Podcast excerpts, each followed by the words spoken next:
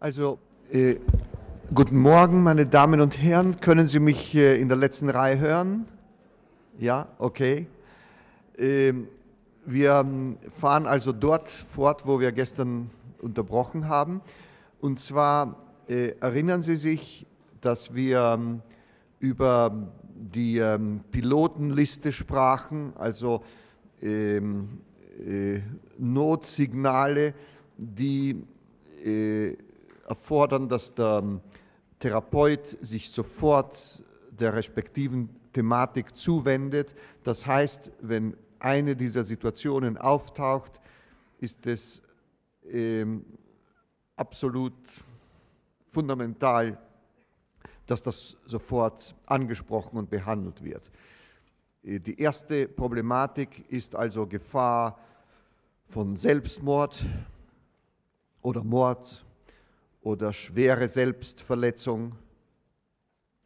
Die zweite Gefahr ist ähm, Abbruch der Behandlung. Ich, sah, ich nannte das gestern ähm, Unterbrechung, aber ich meinte Abbruch. Ich, hat, ich habe einen falschen Ausdruck benutzt.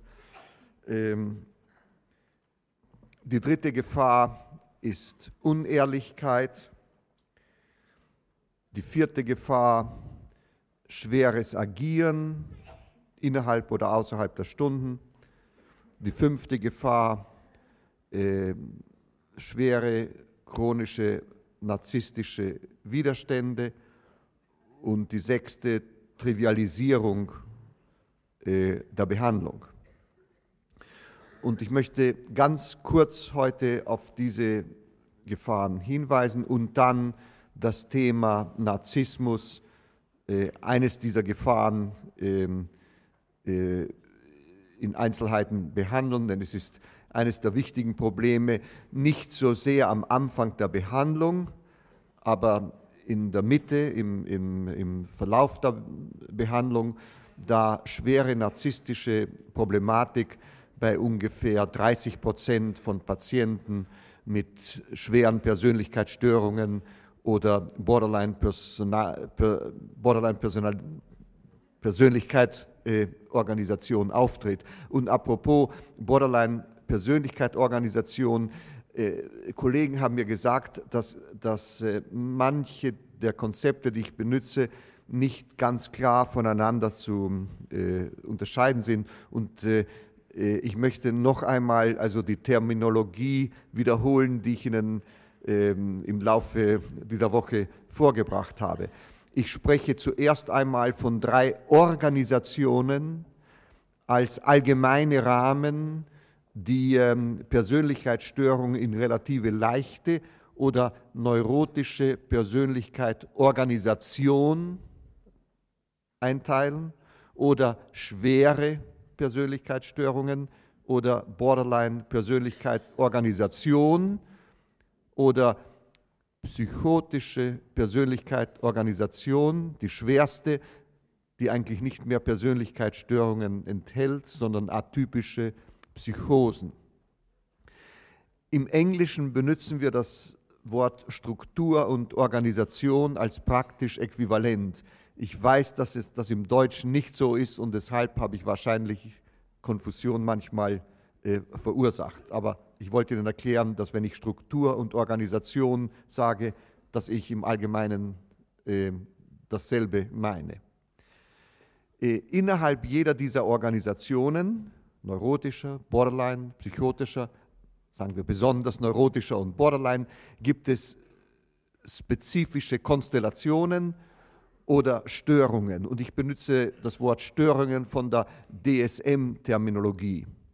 Also und deshalb sollte die Diagnose so sein, zum Beispiel infantile Persönlichkeit mit masochistischen Zügen äh, und ähm, neurotischer oder Borderline-Persönlichkeitsorganisation. Es ist also so, dass die meisten Störungen in eine gewisse Organisation sich hereinfügen oder reinpassen aber das ist nicht absolut. Es gibt infantile oder histrionische Persönlichkeiten, die eine neurotische Organisation haben. Und natürlich ähm, ähm, gibt es und oder zum Beispiel masochistische Persönlichkeiten, die eine Borderline-Organisation haben, sodass Organisation und Störung nicht immer miteinander übereinstimmen. Ich hoffe, das hilft zur Klärung dieser Frage und ich komme jetzt auf unsere Pilotenliste zurück. Ähm, erstens ähm, die Gefahr von Selbstmord oder Totschlag und wenn da oder schweren Selbstverletzungen und falls der Therapeut in der Mitte der Untersuchung des Patienten zum Schluss kommt, dass so eine Situation vorliegt, muss die sofort durch einen respektiven Vertrag mit dem Patienten ähm, äh, kontrolliert äh, und ähm, kontrolliert werden. Und ähm, das bedeutet, dass man dem Patienten gewisse Bedingungen auflegt, unter denen die Behandlung stattfinden kann. Ich kann Ihnen hier nicht in Einzelheiten alle die Situationen ähm, äh, äh, vorbringen, möchte Ihnen aber nur typische Beispiele geben, die wegen ihrer Häufigkeit äh, ähm, äh, äh, eigentlich ähm, äh, gute verallgemeinende Beispiele darstellen. Erstens Patienten mit schweren chronischen Selbstmordversuchen ähm, oder Selbstmordwünschen. Wir müssen unter diesen Umständen zuerst einmal feststellen, ob diese Selbstmordintentionalität ähm, Teil einer Depression ist oder nicht. Nicht jeder Patient, der Selbstmord begehen will, ist deprimiert. Das ist einer der häufigsten Fehler, automatisch anzunehmen, dass, weil jemand Selbstmord begehen will, er auch deprimiert sein muss und ihn dann mit antidepressiven Psychopharmaka behandeln, die der Patient dann benutzt, um sich um Selbstmord zu begehen. Das ist ein dummer Fehler, der leider sehr oft auftritt, jedenfalls in den Staaten. Ähm, die erste Frage also, ist der Patient deprimiert oder nicht? Wenn der Patient deprimiert ist und die Selbstmordwünsche der Schwere der Depression entsprechen, dann sind diese Selbstmordgefühle symptomatisch für die Depression und die Depression muss behandelt werden. Das bedeutet psychopharmakologische und psychotherapeutische Behandlung verbunden.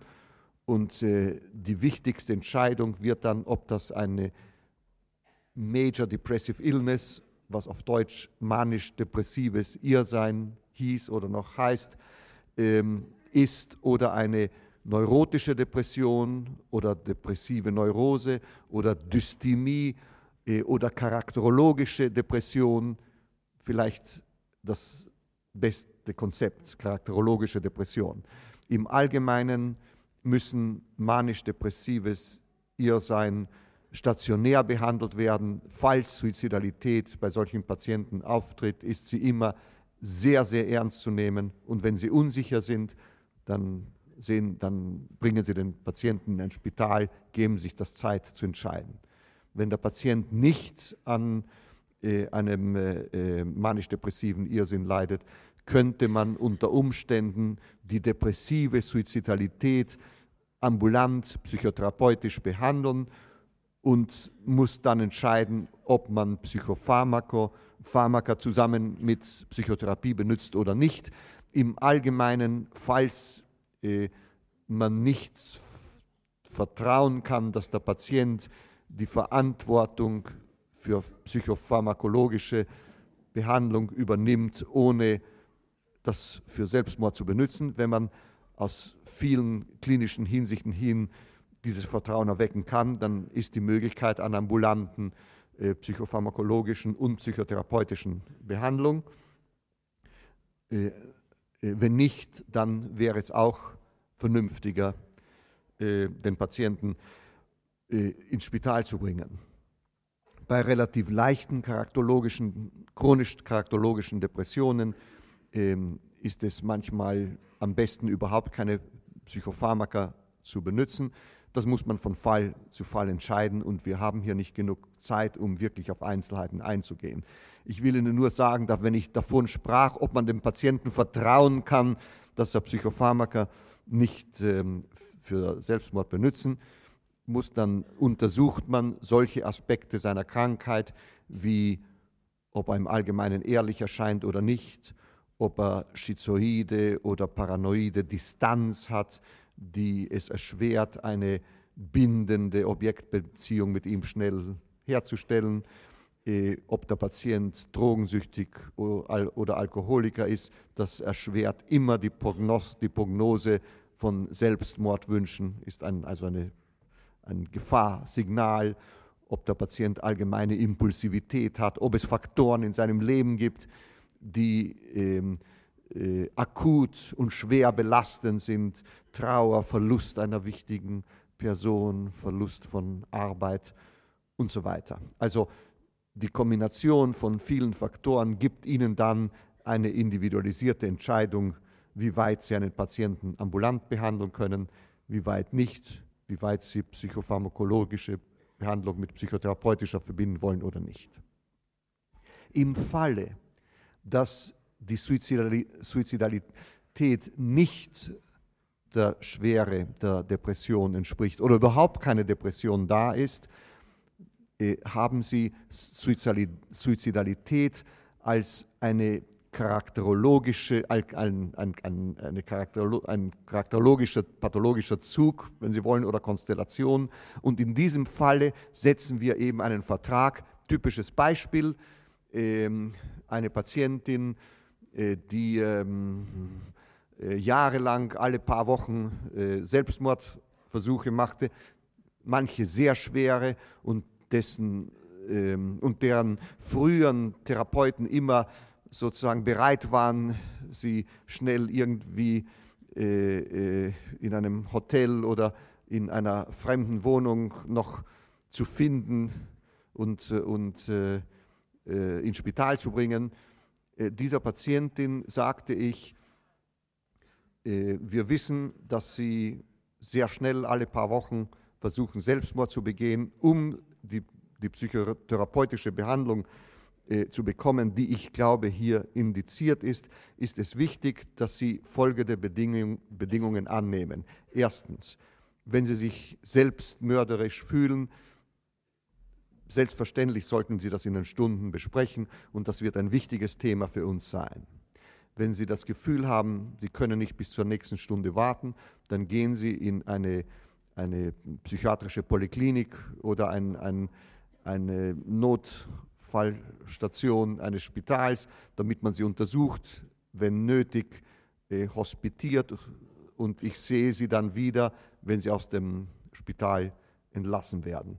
Äh, falls Sie bereits ähm, Drogen genommen haben und halbtot irgendwo liegen, äh, müssen Sie äh, äh, eine Ambulanz anrufen sagt man Ambulanz? Ja. Müssen Sie eine Ambulanz anrufen und sofort ins, äh, ins Spital gebracht werden und nachdem Sie physisch wieder in Ordnung sind, bei einer psychiatrischen Poliklinik untersucht werden und dann erst bis Sie wieder als ambulant fähig äh, erklärt werden, zu mir zurückkommen. Rufen Sie mich nicht an, ich werde zwischen den Stunden nicht mich mit Ihren Selbstmordversuchen äh, beschäftigen. Denn wenn ich sie außerhalb unserer Stunden sehen würde, würde das die Beziehung, die wir hier in den Stunden untersuchen wollen, äh, verzehren und der Behandlung schädigen.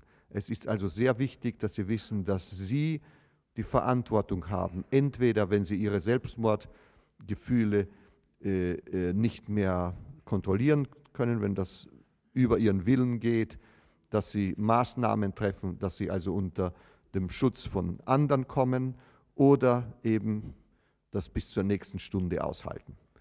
Die Antwort auf solche Bedingungen ist zuerst einmal erstaunte Entrüstung im Allgemeinen, dann Rage, dass der Psychotherapeut so eine unmenschliche Kalt... Ah, und ich sage den Patienten noch dazu, ich habe noch gar nicht gesagt, warum der Patient sich dann mit mir so ärgert. Äh, ich sage dann Patienten, falls Sie mich anrufen, Sie liegen halbtot in einem Hotel und, ähm, und nur ich stehe zwischen Leben und Tod, dann gehe ich, äh, versuche Sie zu retten. äh, ins Spital zu bringen und dann schicke ich sie an einen anderen Kollegen und werde ihre Behandlung nicht fortsetzen. Und deshalb ärgern sich die Patienten. Und ähm, äh, äh, es ist natürlich so, dass im Allgemeinen diese charakterologischen Suizidalverhalten äh, wichtige, unbewusste Objektbeziehungen enthalten und ähm, äh, dass äh, sie auch Sekundärgewinn haben. Sehr oft ist das eine Art, die Familie zu terrorisieren und äh, dass der Patient deshalb es als eine entsetzliche Anmutung und Angriff sieht, so ein Verhalten zu verändern. Andererseits ist es für die, für die Behandlung unerhört wichtig, dass wir nicht dauernd unter der Drohung stehen, der Patient ermordet sich und dass unsere entsprechende Gegenübertragung den ganzen Prozess der Psychotherapie trübt und verzerrt. Und nachdem wir so eine Bedingung gestellt haben, ist es dann fundamental, und das ist Teil, ein fundamentaler Aspekt der Technik, dass wir sofort, nachdem, falls der Patient diese Bedingung annimmt und die Behandlung beginnt, in die Effekte dieser Bedingungen, dieser, dieses Setzen von Grenzen und Beschränkungen in der Übertragung untersuchen und deuten.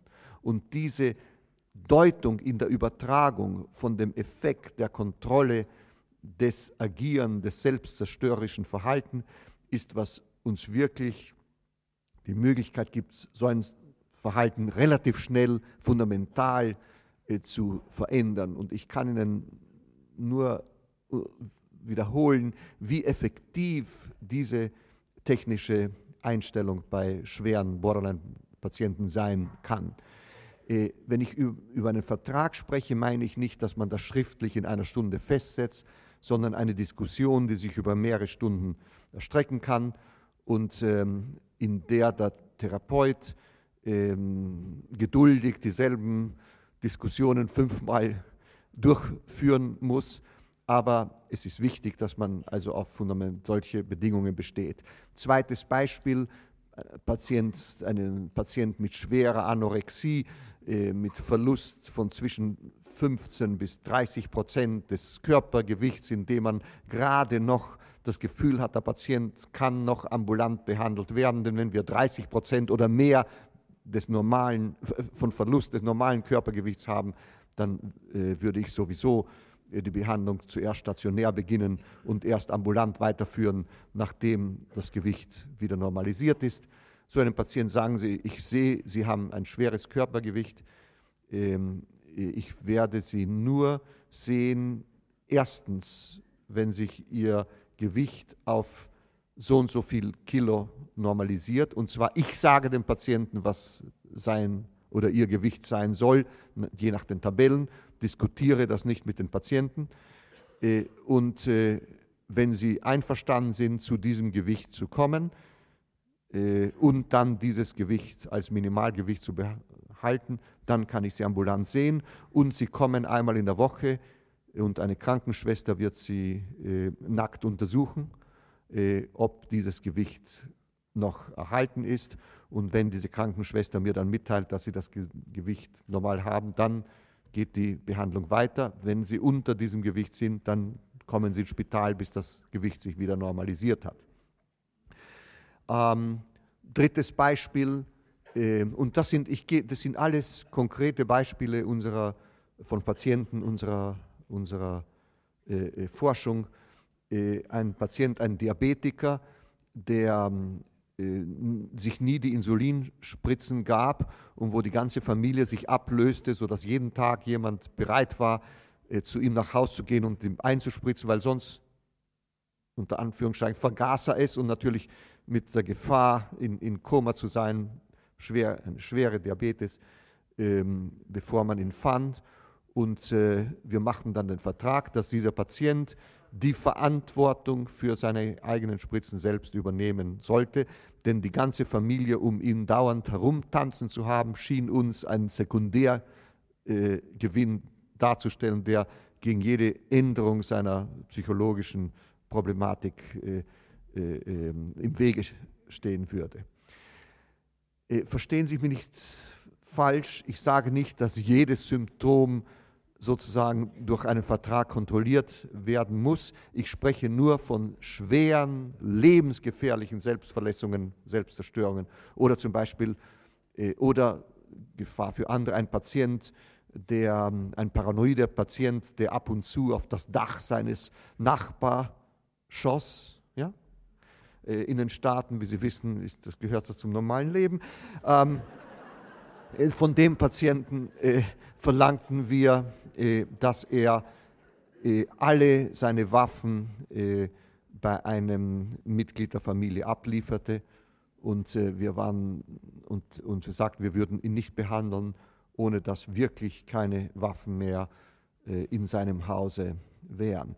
Also ich hoffe, diese Beispiele sagen Ihnen, wie wir das machen.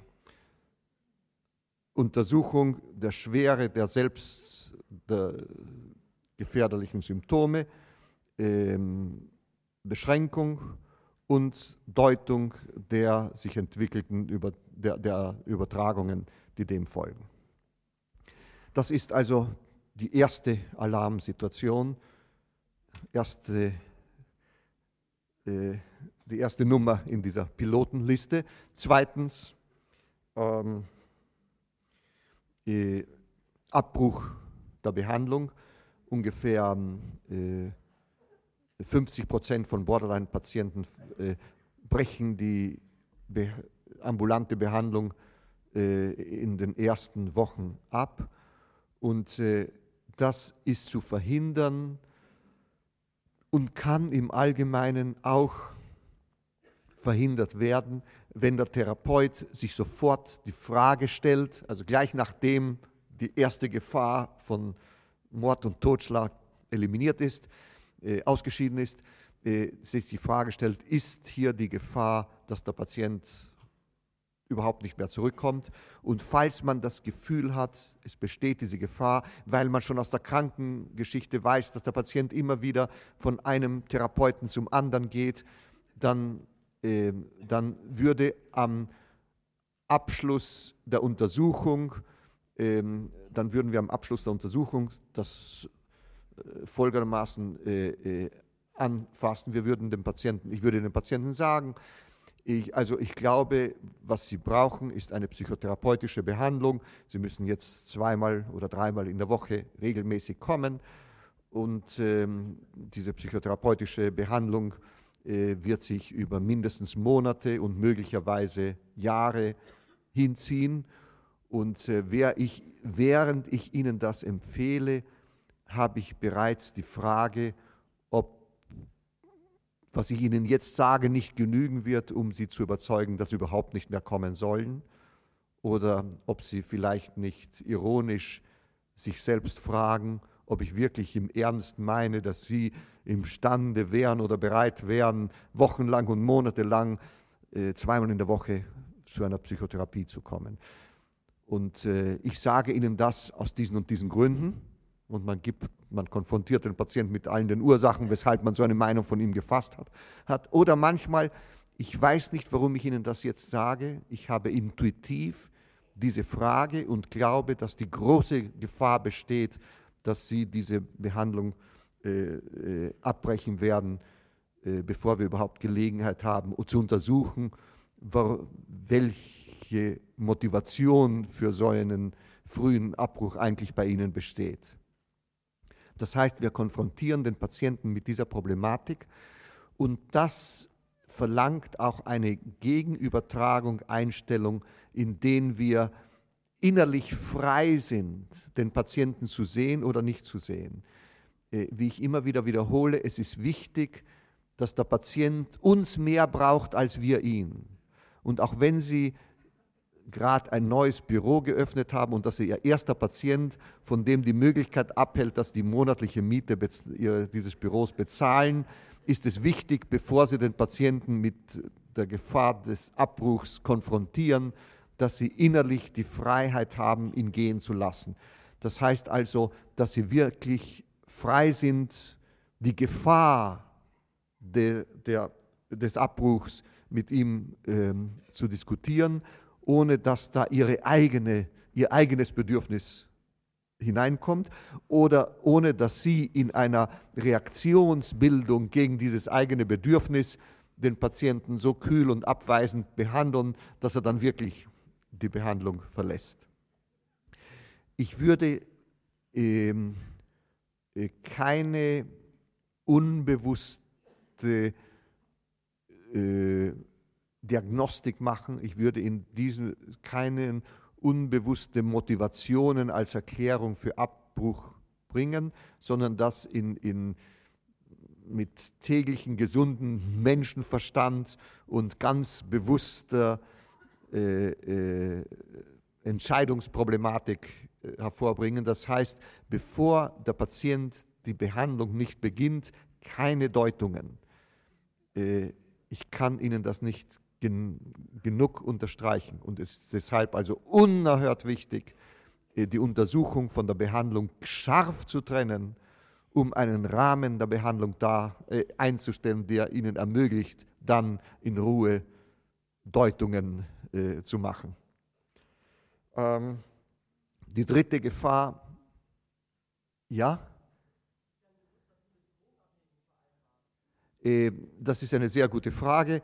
Ähm, auch bei Patienten mit Alkoholismus und Drogenabhängigen müssen sich dazu verpflichten, äh, von Drogen und Alkoholismus zu lassen. Und falls sie süchtig sind, bedeutet das, dass bevor so einer Behandlung eine, wie sagt man, Entzug, dass ein, eine Entzugsbehandlung äh, zuerst wichtig wäre. Und ich würde dem Patienten sagen, Sie brauchen zuerst eine Entzugsbehandlung und dann, falls Sie sich zu so einer Behandlung entscheiden, werde ich Sie sehen und erkläre dem Patienten, warum das wichtig ist. Der Patient sagt, ich komme hier wegen meines Alkoholismus und Sie wollen, dass ich nicht mehr trinke, bevor die Behandlung noch beginnt. Und wir erklären dem Patienten, dass äh, die psychotherapeutische Behandlung, die wir vorschlagen, so von einer subtilen Untersuchung seiner Gefühlsdispositionen abhängt, dass es unmöglich wäre, so eine Behandlung durchzuführen, wenn seine affektive Dispositionen von Drogen oder Alkohol beeinflusst werden. Das bedeutet natürlich eine wichtige Beschränkung der Nummer der Patienten, die wir, äh, die wir behandeln können. Aber andererseits, äh, wenn wir so eine Diskussion über eine oder mehrere Sitzungen mit Patienten, die äh, drogensüchtig oder alkoholisch sind, durchführen, werden Sie erstaunt sein, wie viele dieser Patienten doch bereit werden, sich so einer Behandlung zu unterziehen. Es ist aber auch natürlich so, dass viele Patienten zuerst, ich weiß nicht, wie man das Deutsch sagt, sozusagen am, zum Abgrund kommen müssen, bevor sie fähig sind, eine, in eine Behandlung einzugehen und man eben warten muss, bis alles so zerschellt ist, dass sie keine andere Alternative für sich sehen.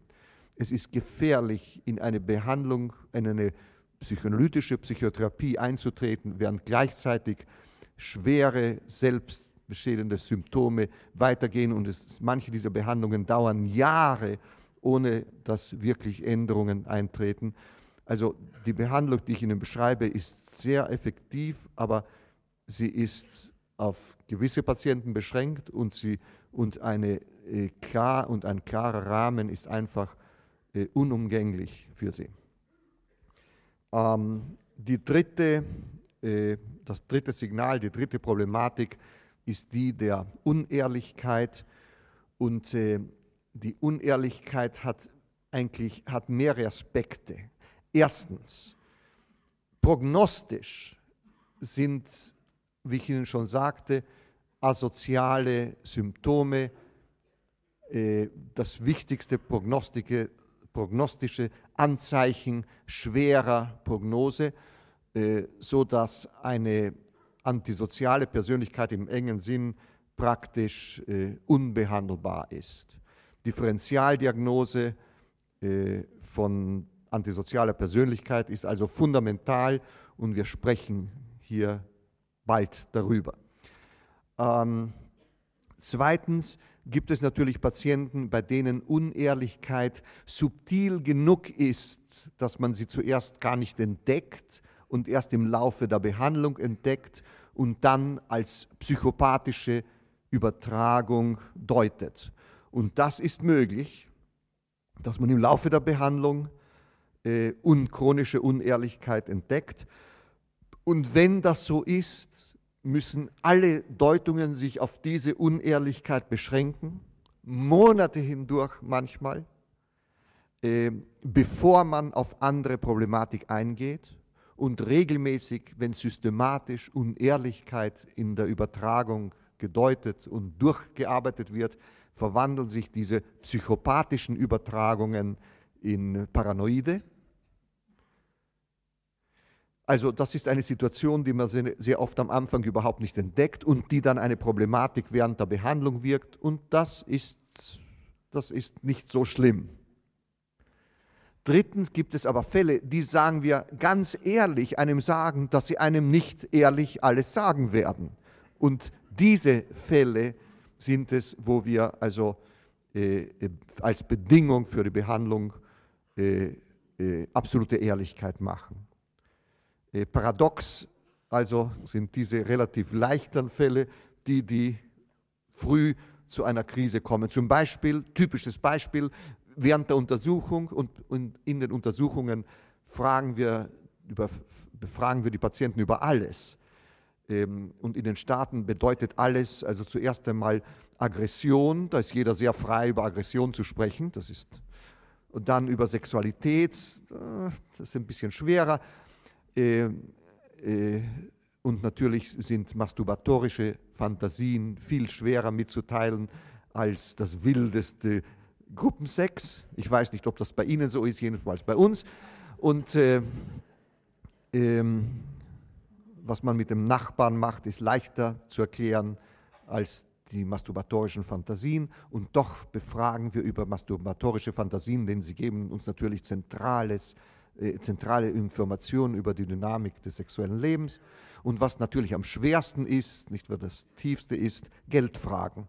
Und, äh, und, und äh, dass wir, und wir müssen mit den Patienten das besprechen, sodass realistische äh, äh, ähm, äh, Arrangements für, das, für die äh, Behandlung getroffen werden können. Und wenn uns der Patient also im, äh, im Laufe der Untersuchung sagt, ja, über das will ich jetzt nicht sprechen, dann sagen wir ihm, also es, es, es, es freut mich, dass Sie offen mir sagen, dass Sie über etwas nicht sprechen wollen. Andererseits gibt mir das die Gelegenheit, Ihnen zu sagen, dass Sie leider hier äh, nichts verschweigen können. Ich muss, wenn ich eine gute Diagnose stellen soll und Ihnen eine, eine Empfehlung für eine Behandlung geben soll, die für Sie realistisch und wichtig ist, ähm, vollkommene Offenheit von Ihnen. Und äh, falls Sie das ni jetzt nicht wünschen, würde ich das respektieren und wir können unsere Untersuchung unterbrechen. Und ich werde jederzeit gerne bereit sein, Sie wiederzusehen, wenn Sie dann bereit sind, mit mir offen über alles zu sprechen. Oder wenn Sie wollen, können wir das noch ein paar Stunden diskutieren und wir können zusammen darüber reden, ob Sie jetzt bereit wären oder nicht, mit mir absolut offen zu sein. Und in jedem Moment der Untersuchung unterbrechen wir dann die Untersuchungen, um das zu diskutieren. Und ich, ich kann Ihnen nicht stärker unterstreichen, wie wichtig ist, dass der Patient, Patient versteht, dass wir keine magischen Lösungen haben, nicht Teegrund lesen, sagt man das so auf Deutsch? Kaffeesatz lesen und dass wir auf, ähm, auf offene Kommunikation, dass offene Kommunikation absolut fundamental ist. Ähm, vierte ähm, äh, vierte Problematik, schweres Agieren und ähm, äh, es ist manchmal so, dass wir schon während der Untersuchung gibt es einen Selbstmordversuch und äh, der Patient äh, versucht uns sozusagen schon in seine Problematik zu verwickeln, bevor wir noch die Möglichkeit haben, einen Vertrag aufzustellen. Das sind die schwersten und gefährlichsten Fälle. Im Allgemeinen, soweit wir das können, versuchen wir, falls der Patient einen früheren Therapeuten hat, das auf den aufzuschieben, sagen, wir, ich, ich weiß über Sie noch überhaupt nichts. Sie sahen Dr. So und so, ich glaube, Dr. So und so müsste Ihnen jetzt helfen, denn der weiß viel mehr über Sie als ich.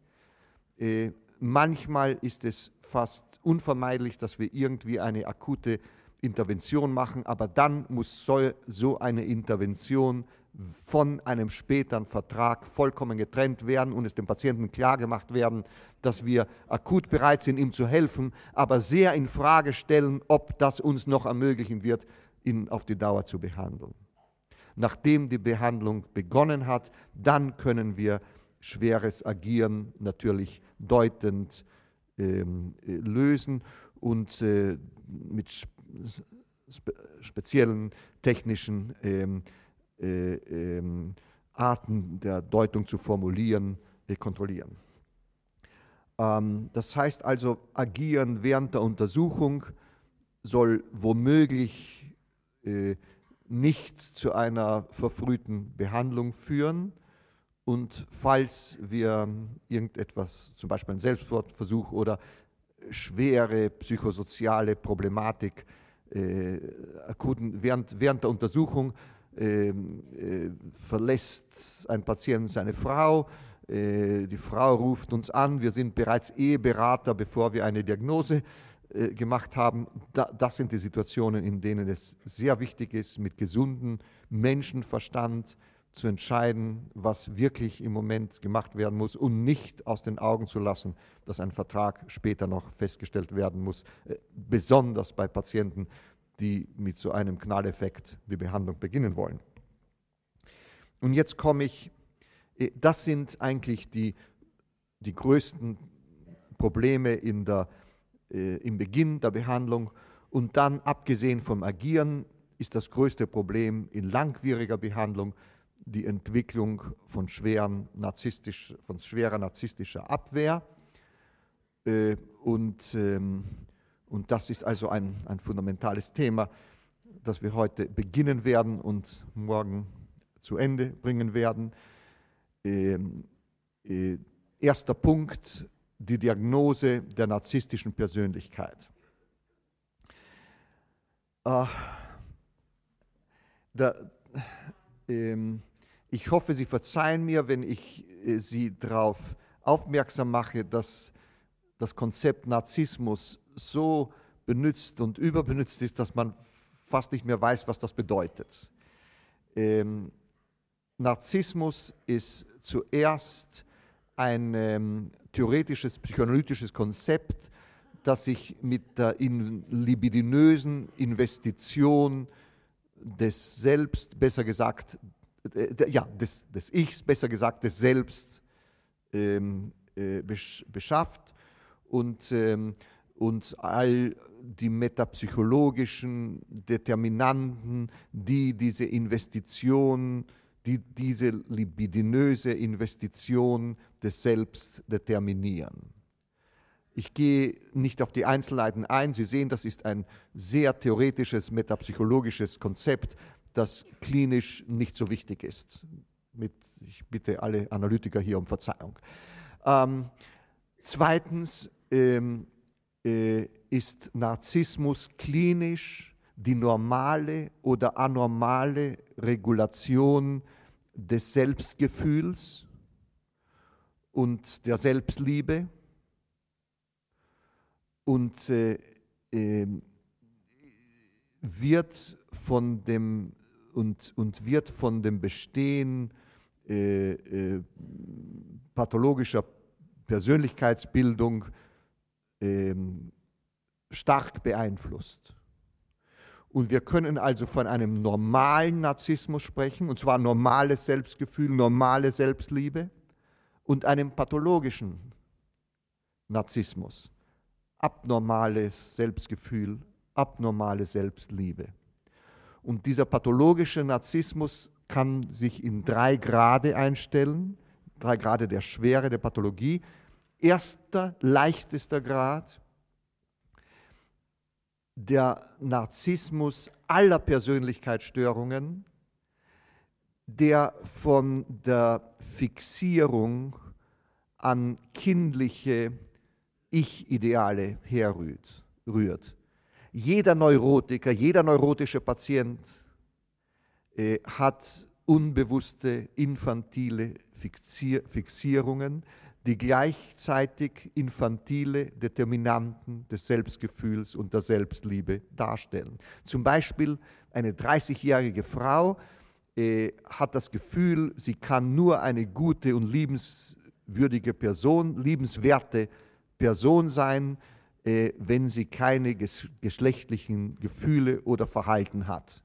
Das ist natürlich verrückt, ähm, aber ist ganz einfach ein Verbleiben eines Ich-Ideals, das, wenn sie vier Jahre alt wäre, vollkommen normal wäre. Das heißt, wenn ein kleines vierjähriges Mädchen glaubt, solange es sich bei seinen Genitalien nicht berührt, ist es ein liebenswertes Mädchen. Das ist noch in einem gewissen Sinne äh, äh, normal, aber wird natürlich pathologisch, wenn sich diese Determination des Selbstgefühls unbewusst auf, äh, auf, äh, auf, auf 30 Jahre erstreckt. Bei jedem Patienten sind deshalb nicht spezifische narzisstische Probleme mit allen neurotischen Symptomen verbunden. Dieser erste Pathologiegrad ist unbedeutend, ist belanglos, denn er ist unspezifisch und verallgemeinert. Zweiter Grad narzisstischer Pathologie, der von Freud beschrieben wurde, und zwar eine, einen Austausch der Investition des Selbst und des Objektes, den er zuerst bei männlichen, bei manchen männlichen Homosexuellen in seiner Arbeit über Narzissmus beschrieb, aber den wir unter seltenen, relativ seltenen Umständen doch anfinden. Und zwar, man kann sich selbst nicht lieben, man kann sein Selbst nur auf eine andere Person projizieren und dann die andere Person so lieben, wie man selbst geliebt werden wollte. Es ist, wenn Sie wollen, eine masochistische Einstellung auf einem pathologischen Narzissmus basiert. Freud beschrieb das bei Homosexuelle, die Männer, die einen anderen Mann so lieben, wie sie wünschten, dass ihre Mutter sie geliebt hätte.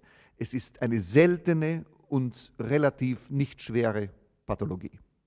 Dritte, dritter Grad schwerer Pathologie, die narzisstische Persönlichkeit. Die narzisstische Persönlichkeit, die ich Ihnen schon kurz in meinem Vortrag über Objektbeziehungstheorie beschrieben habe, hat eine pathologische Selbststruktur, äh, in der realistische Selbstrepräsentanzen, ideale Selbstrepräsentanzen und ideale Objektrepräsentanzen zu einer abnormalen, großartigen Selbstrepräsentanz verschmolzen sind, gleichzeitig die inneren Objektrepräsentanzen entwertet sind, gleichzeitig dadurch auch das Ich-Ideal als Über-Ich-Struktur geschwächt oder nicht vorhanden ist. Gleichzeitig deshalb auch die verfolgerischen Strukturen des, Überichs, des Über-Ichs so überwiegen, dass sie reprojiziert werden. Also eine abnormale Struktur des Ichs und Über-Ichs dessen Konsequenz es ist, dass wir Patienten haben, die ein anormales, groß, eine anormale, großartige äh, Vision von sich selbst haben, eine Großartigkeit, die gleichzeitig mit einem Zerstören der internalisierten Objektbeziehungen verbunden ist die sich dadurch ausdrückt, dass sie sehr große Schwierigkeiten in ihrer Investitionen von anderen haben, große Schwierigkeit zu lieben, Unfähigkeit von anderen abhängig zu sein, denn als Hintergrund, als Motorik dieser Situation gibt es große prägenitale Aggressionen, besonders große frühe Neidprobleme. Und der unbewusste Neid dieser Patienten ist die Ursache, weshalb Objektrepräsentanzen entwertet werden, weshalb das Selbst zu einem pathologischen, grandiosen Selbst aufgepulvert wird.